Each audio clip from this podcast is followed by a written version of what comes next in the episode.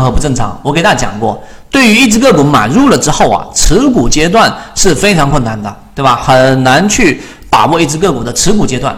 那这个持股阶段呢，其实我们判断的关键简化下来做减法，就是你要找到一只个股，如果在上涨过程当中属于正常的这个状态，那你就持股；不正常的状态，你就不要持股。哎，这不是废话吗？答案不是，为什么呢？你看我们在讲刚才华安生物也是一样，啊，很多标的也是一样。所谓的正常状态，就是它的调整也分正常调整和非正常调整。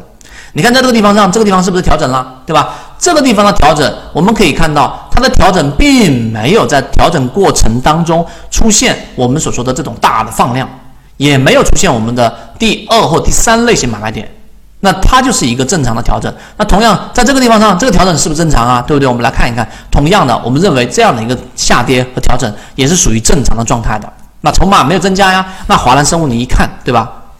就非常清晰了。我们用 K 线形态判断，也看到它的散户增加了百分之八十一啊，散户都扎堆进去了。所以呢，对于正常的判断的这个实战技巧是什么？我们再往深入里面去讲。我给大家看，第一，正常的标的每一次上涨的动能都是强于上一次的上涨的，记住这一点。它每一次涨，它都比上一次上涨要更加的强势，否则就是风险的信号。那我们来看，我举实际例子给大家。呃，举个例子，这张图呢，本意是告诉给我们，举个例子，它从二十块钱，对吧，涨到二十七块钱，那么这个过程呢，它放了一部分量，假设是 A 成交量，那么从二十七涨到了三十五啊，涨幅差不多，但这个时候形成的成交量是 B，那么这个时候到底是 B 大于 A 好还是 B 小于 A 好啊？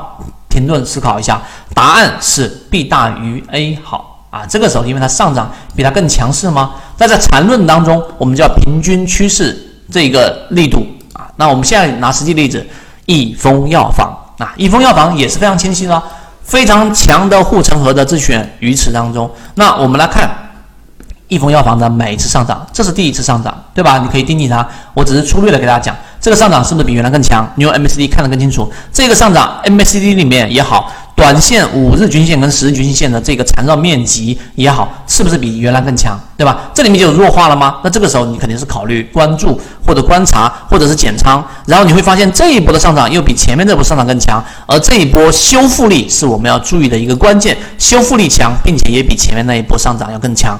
所以这个是刚才我重复提到，现在提到是第二次还是第三次了？我们所说的缠论里面的趋势力度，就是为了要判断它的上涨是否量能信心，对吧？是比上一次的更强的，这个叫缠论当中的平均趋势力度。我在缠论里面也专门拿了一节给大家去讲的，通过 MACD 的柱体面积和均线、短期均线和长期均线所缠绕的面积除以时间得出的结论。对吧？其实你会发现，真正有模型的人，他的这个基础，他的根基是不会动摇的。